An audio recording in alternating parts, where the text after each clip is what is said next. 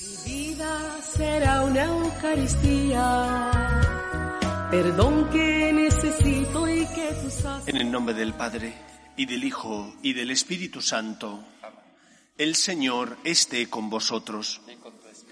Nos preparamos para celebrar la Eucaristía, este encuentro con Jesús resucitado, como hacemos siempre, reconociendo que somos pecadores, pidiéndole perdón por nuestras faltas.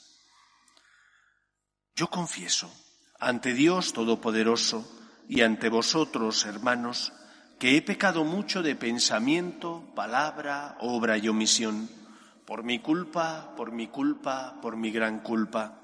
Por eso ruego a Santa María, siempre Virgen, a los ángeles, a los santos y a vosotros, hermanos, que intercedáis por mí ante Dios nuestro Señor. Dios Todopoderoso tenga misericordia de nosotros, perdone nuestros pecados y nos lleve a la vida eterna. Señor, ten piedad. Cristo, ten piedad. Señor, ten piedad. Oremos. Señor, concédenos amarte con todo el corazón y que nuestro amor se extienda también a todos los hombres. Por Jesucristo nuestro Señor.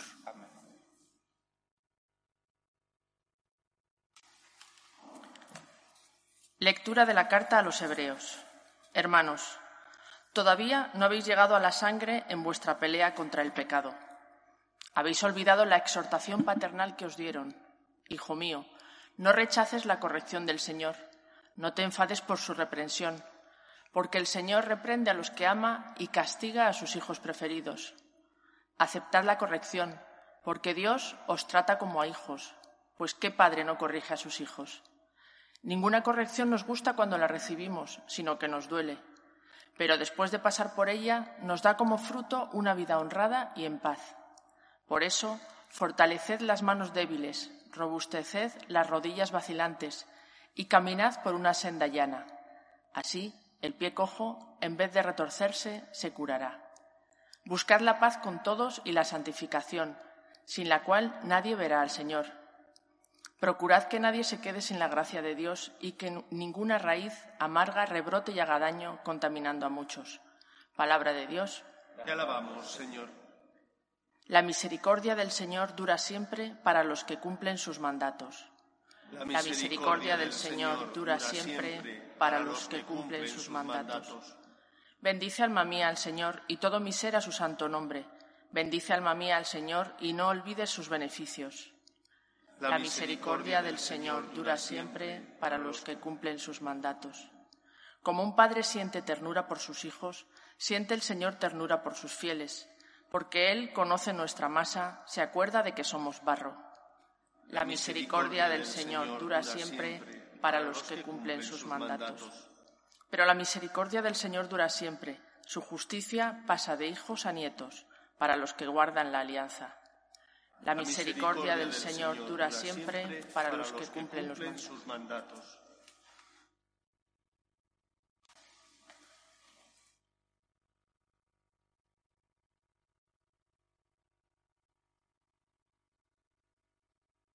El Señor esté con vosotros.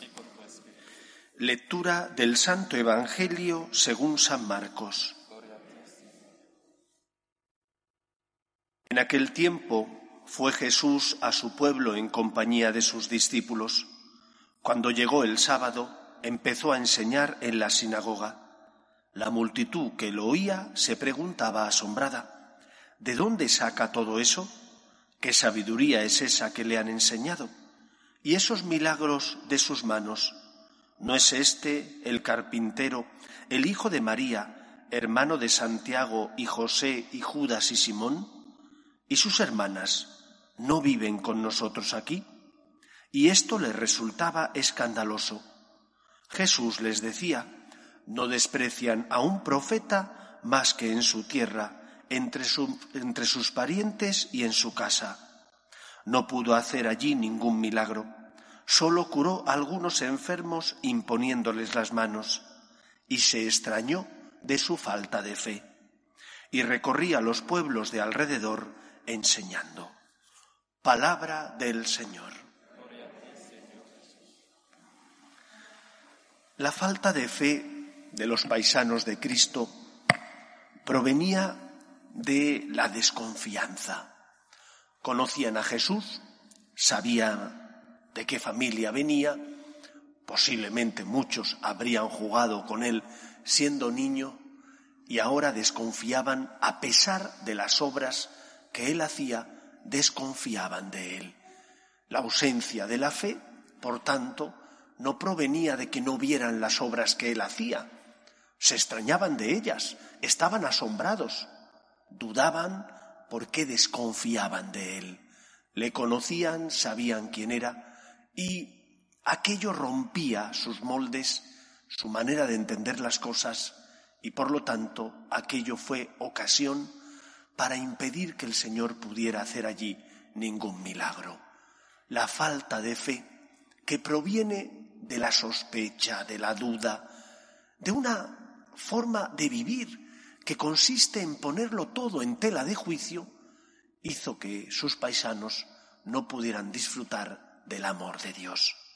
Este es el la primera consecuencia y por lo tanto el gran dolor de Cristo. Sentirse expulsado e impedir, por tanto, la ausencia de fe, impedir que Él pueda sanar y cuidar el corazón de los hombres. Esto es lo que hace al Señor sufrir. El Señor sufre cuando tú le expulsas, cuando tú pones otras cosas antes que Él en tu vida, en tu corazón, cuando tú, por reticencias, por sospechas, porque no acabas de creer en Él, impides que el Señor pueda llevar a cabo en ti la obra del amor, sanando tus heridas y por lo tanto limpiando tu corazón. Al contrario, un corazón que confía en el Señor, un corazón débil, pero que se fía de Dios, que a pesar de caer una y cien veces se aferra a la misericordia divina, será un corazón que experimente la gracia, la misericordia y el perdón del amor de Dios. Por eso permitamos que el Señor sane y cure nuestras heridas, es decir, abandonémonos en Él, tengamos fe. Cuando sientas la duda, el temor de la sospecha, cuando receles porque no comprendes, mira la cruz. Es la prueba máxima del amor de Dios. Esa cruz te dará fe esa cruz te ayudará a seguir adelante. La cruz de Cristo iluminará la tiniebla de tu vida para que en lugar de dudar, lo que hagas sea aferrarte a la fe, a la confianza en Dios. En segundo lugar, el Señor que quiere hacer el milagro del amor y de la salvación en nuestra vida, el Señor desea poder curar y sanar tu corazón.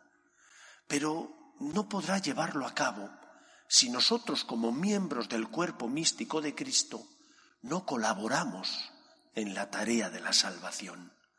Es tan grande el amor de Dios que ha, querido quedarse atado y dejar que su obra pueda llevarse a cabo por medio de nuestra colaboración.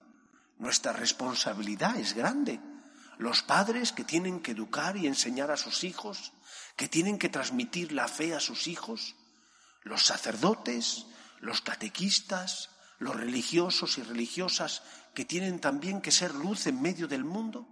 De nosotros depende, en cierta medida, como miembros que somos del cuerpo místico de Cristo, de nosotros depende también que la obra de la salvación se lleve a término.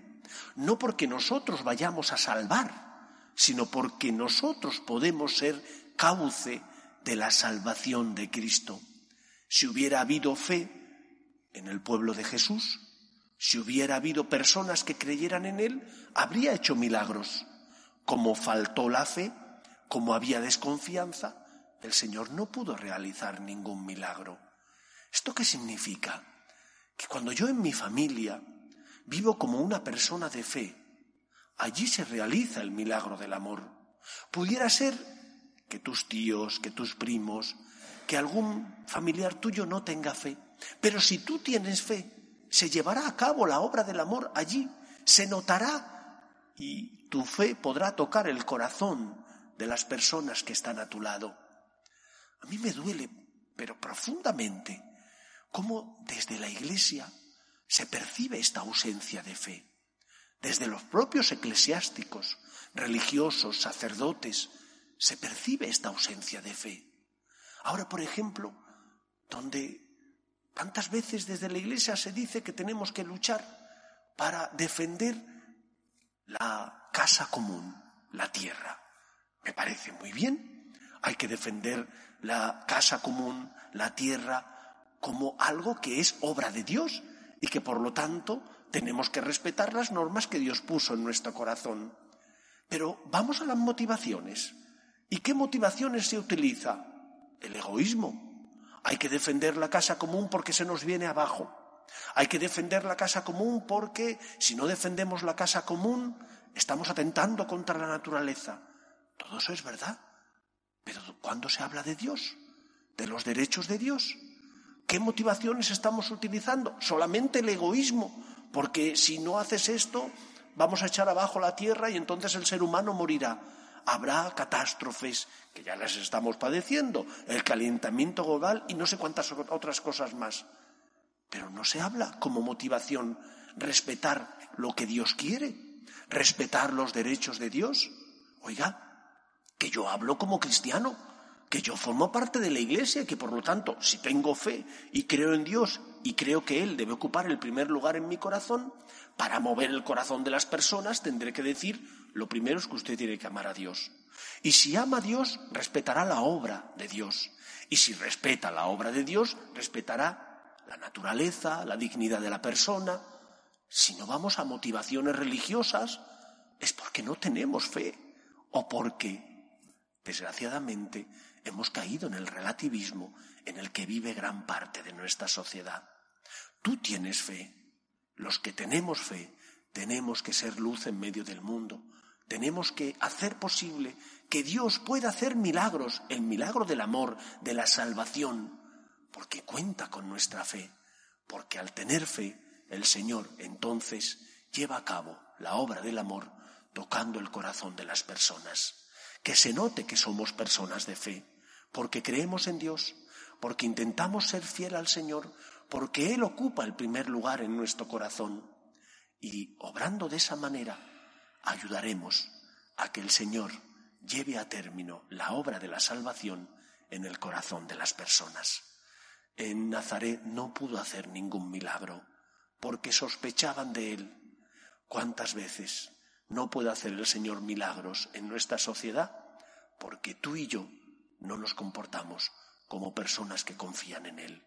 Si confiáramos en Él, el Señor obraría el milagro del amor, de la salvación, sanaría y tocaría el corazón de las personas. Que encuentre el Señor esa fe para que pueda transformar desde nuestras obras de caridad y amor el mundo que conocemos. Que el Señor nos ayude. Nos ponemos en pie. Oremos a Dios nuestro Padre. Pedimos por la Iglesia, para que sea siempre testimonio de fe, de esperanza, de confianza en Dios, roguemos al Señor.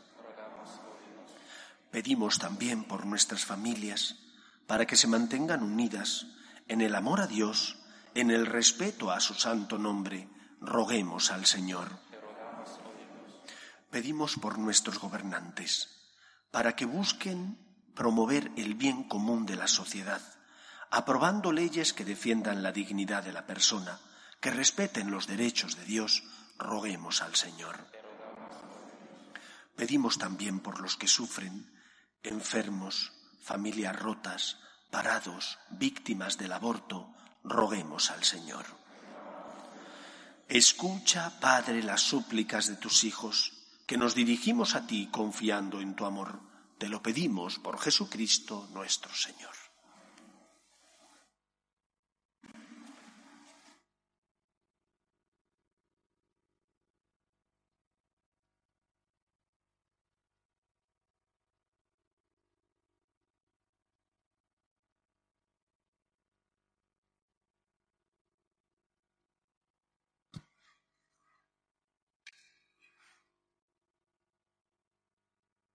Bendito seas, Señor Dios del universo, por este pan, fruto de la tierra y del trabajo del hombre, que recibimos de tu generosidad y ahora te presentamos Él será para nosotros pan de vida.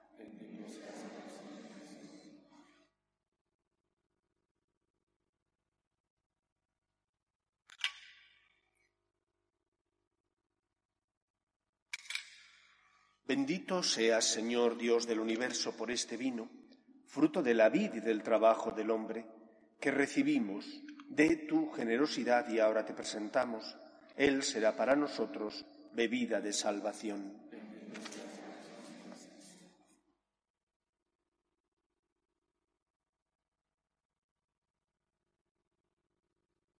Orad, hermanos, para que este sacrificio mío y vuestro sea agradable a Dios Padre Todopoderoso.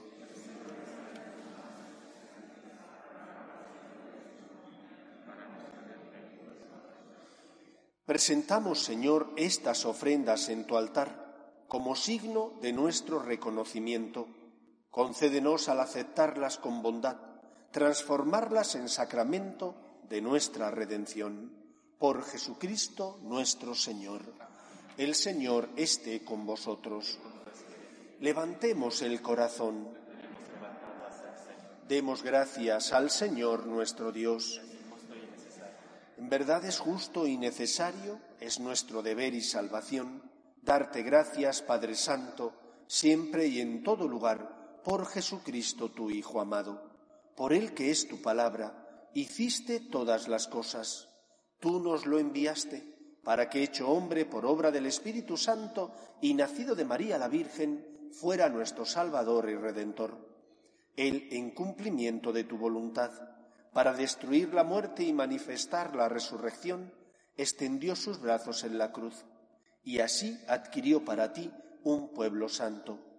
Por eso, con los ángeles y con todos los santos, proclamamos tu gloria, diciendo a una sola voz, Santo santo.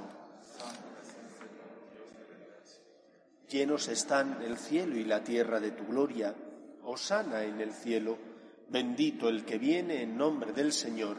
Osana en el cielo. Santo eres en verdad, Señor, fuente de toda santidad. Por eso te pedimos que santifiques estos dones con la efusión de tu Espíritu, de manera que se conviertan para nosotros en el cuerpo y la sangre de Jesucristo nuestro Señor, el cual, cuando iba a ser entregado a su pasión, voluntariamente aceptada, tomó pan, dándote gracias lo partió y lo dio a sus discípulos diciendo, Tomad y comed todos de él, porque esto es mi cuerpo, que será entregado por vosotros.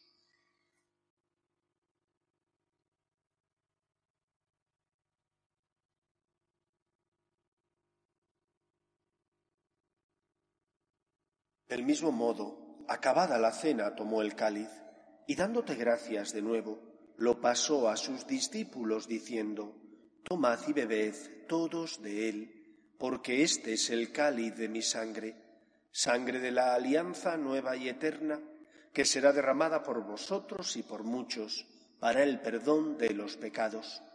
Haced esto en conmemoración mía.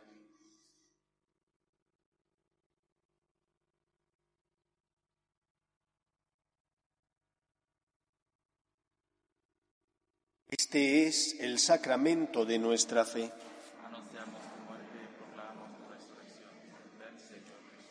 Así pues, Padre, al celebrar ahora el memorial de la muerte y resurrección de tu Hijo, te ofrecemos el pan de vida y el cáliz de salvación, y te damos gracias porque nos haces dignos de servirte en tu presencia.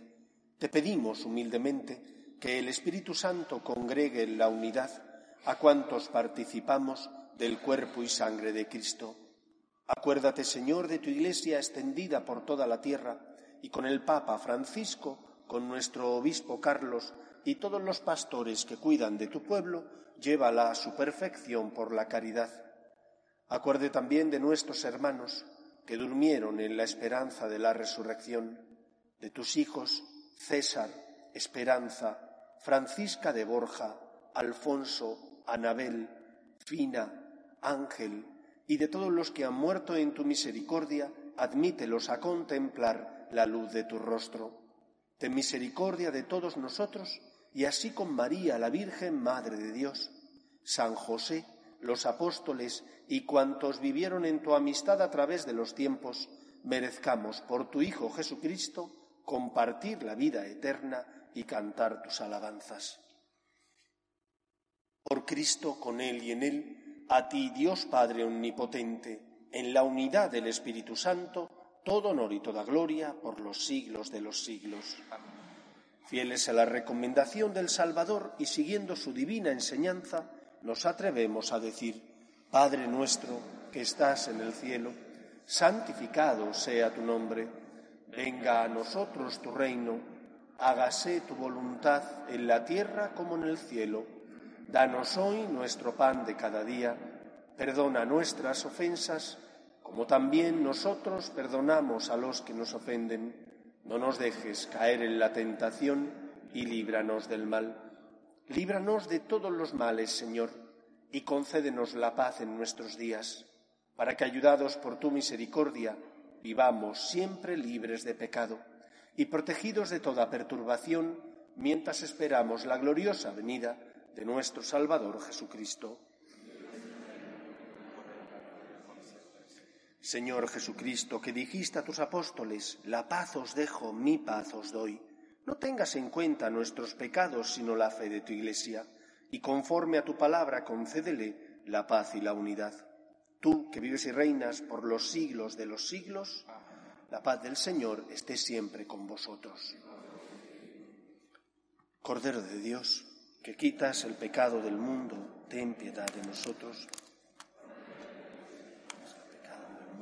ten piedad de nosotros. Cordero de Dios, que quitas el pecado del mundo, danos la paz. Este es el Cordero de Dios que quita el pecado del mundo. Dichosos los llamados a la cena del Señor. Señor, no soy digno de que entres en mi casa, pero una palabra tuya bastará para sanar.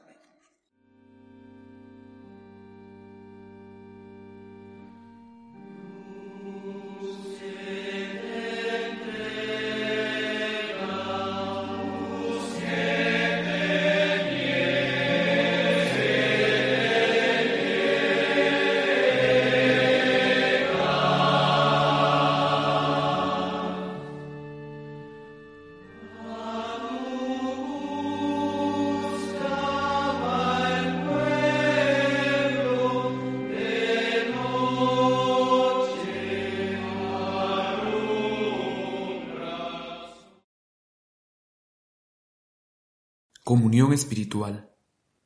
Creo, Jesús mío, que estáis realmente presente en el Santísimo Sacramento del altar. Os amo sobre todas las cosas y deseo recibiros dentro de mi alma.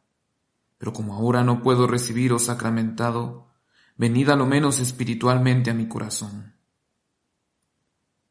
Y como si ya os hubiese recibido, os abrazo y me uno del todo a vos, Señor, no permitáis que me aparte de vos. Amén.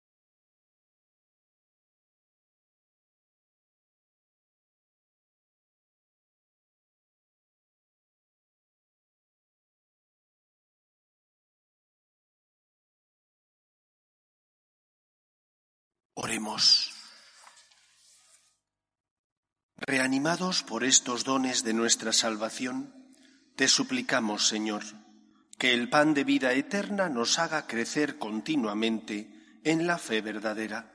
Por Jesucristo nuestro Señor. El Señor esté con vosotros. Y la bendición de Dios Todopoderoso, Padre, Hijo y Espíritu Santo, descienda sobre vosotros. Podéis ir en paz. Dios te salve, Reina y Madre de Misericordia, vida, dulzura y esperanza nuestra. Dios te salve.